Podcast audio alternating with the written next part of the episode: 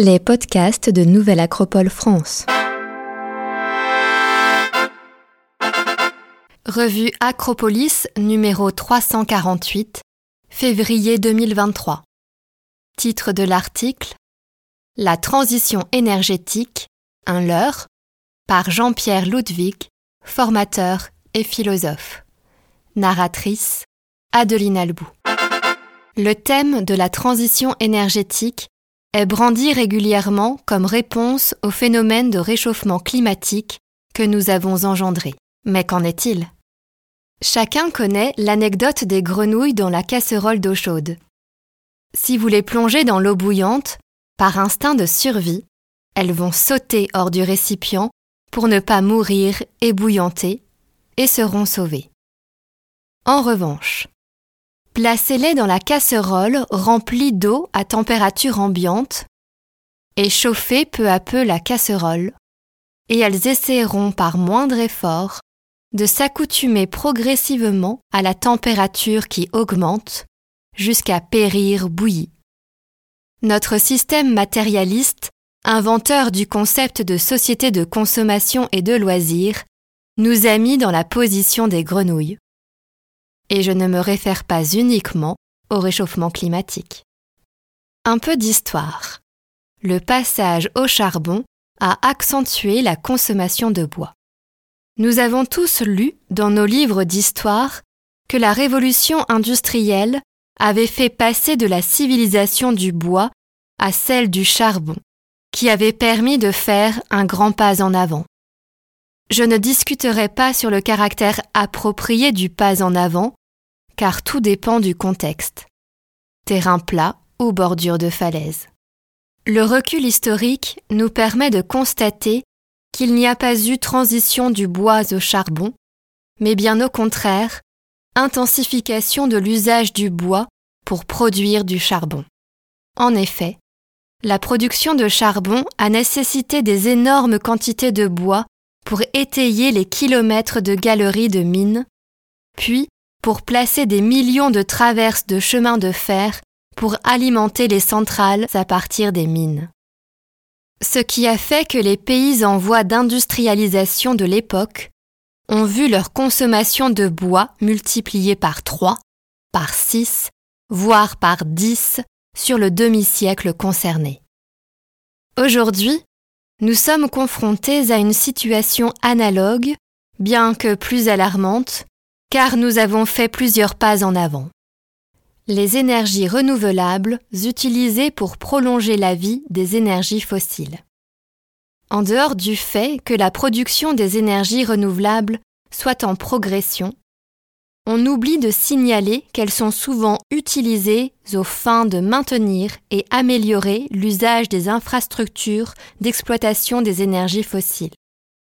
À titre d'exemple, le plus grand parc éolien d'Europe, en mer du Nord, sert à fournir une énergie qui permet de réchauffer le fond de réserve pétrolière très visqueuse afin de prolonger l'exploitation des champs. Quand la transition verte nécessite davantage d'énergie fossile.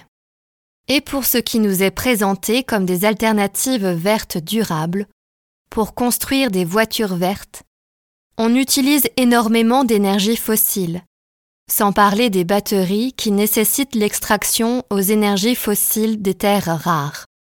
Pour produire l'acier, le plastique et tous les éléments composant le véhicule dans un processus qui, de plus, accélère l'obsolescence des produits qu'on cherche à remplacer.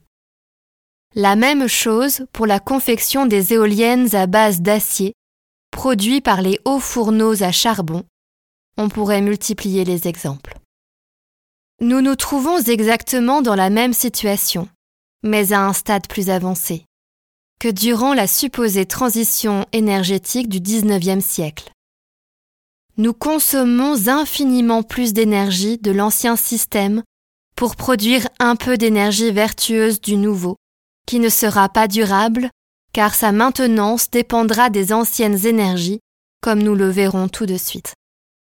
Une énergie de la nature n'est pas forcément une source d'énergie utilisable. Vincent Mignereau explique la différence entre sources d'énergie disponibles et énergie. Le vent, l'eau, le soleil ne sont pas des sources d'énergie disponibles, car chacune de ces énergies naturelles exige des convertisseurs pour fournir de l'énergie utile à l'homme. Ces convertisseurs sont simples ou complexes. Moulins à eau ou barrages, moulins à vent ou éoliennes, centrales nucléaires ou à biomasse. Quant à l'hydrogène, son usage ne sera que confidentiel compte tenu de la gabegie énergétique que nécessite son extraction. Une énergie verte n'est pas forcément utilisable de façon durable. Tous ces convertisseurs exigent un accès aux énergies fossiles pour être construits, ainsi que pour en assurer la maintenance ou le remplacement. En effet, dans un système physique régi par l'usure et la loi universelle de l'entropie, le mouvement perpétuel n'existe pas. Tout ce qui est produit doit à un moment donné être remplacé, et il n'existe pas de système produisant plus d'énergie qu'il n'en consomme, c'est-à-dire qui pourrait assurer le surplus nécessaire à son entretien ou son remplacement. C'est pourquoi ces énergies vertes ne sont pas autoportantes et nécessitent d'autres énergies pour être converties. Vincent Mignereau, explique en résumé que les seules sources d'énergie disponibles et renouvelables sont le bois, la biomasse qu'on peut brûler, et les calories alimentaires que l'homme trouve dans le vivant. L'effet mirage des pourcentages. Dès qu'on parle de transition, on se félicite que le pourcentage des énergies propres s'accroisse. Mais comme le montre très bien Jean-Marc Jancovici dans ses conférences, ces taux de croissance ne réduisent pas la consommation d'énergie fossiles en valeur absolue. Ce n'est que la pente de la courbe de croissance qui s'infléchit un peu. Leur consommation continue à croître en parallèle de celle des énergies vertes.